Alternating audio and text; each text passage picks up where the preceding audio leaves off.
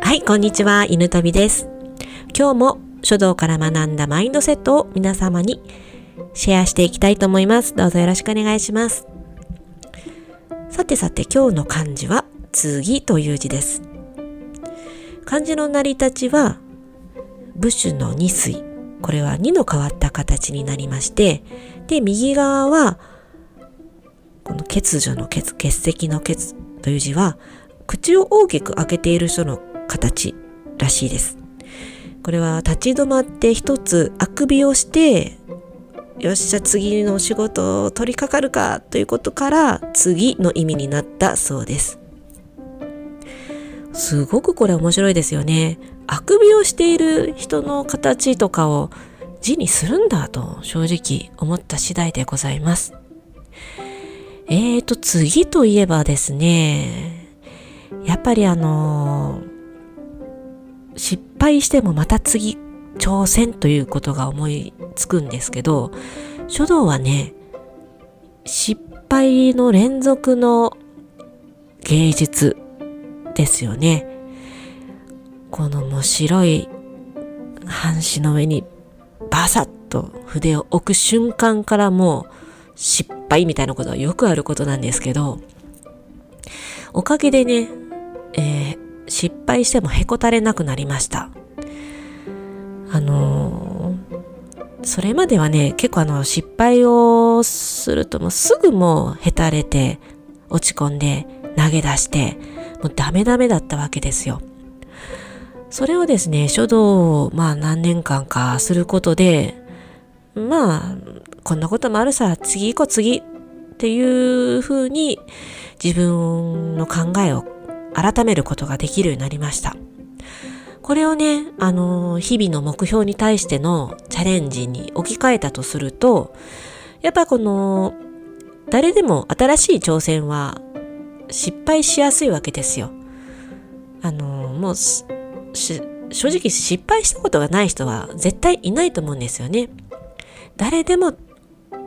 必ず挑戦をしていれば失敗はすることあります。逆に言えば失敗をしているということは日々挑戦をしているという証拠でもあるんですよね。あの例えば私これで成功しましたみたいな本を書いてる人はたくさんいるんですけどその方々もあの1回や2回の成功はたくさんの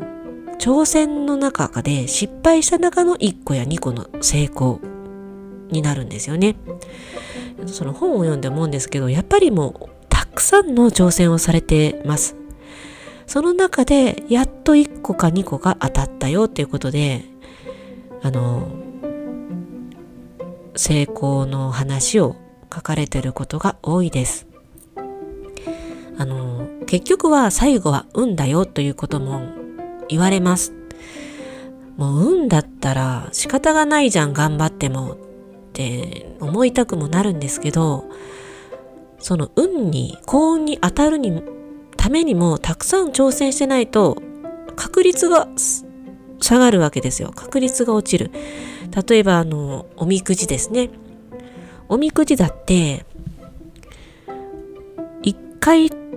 おみくじ引くのと10回おみくじ引くのとでは大吉が出る確率はもちろん違いますよね。それが実際の私たちの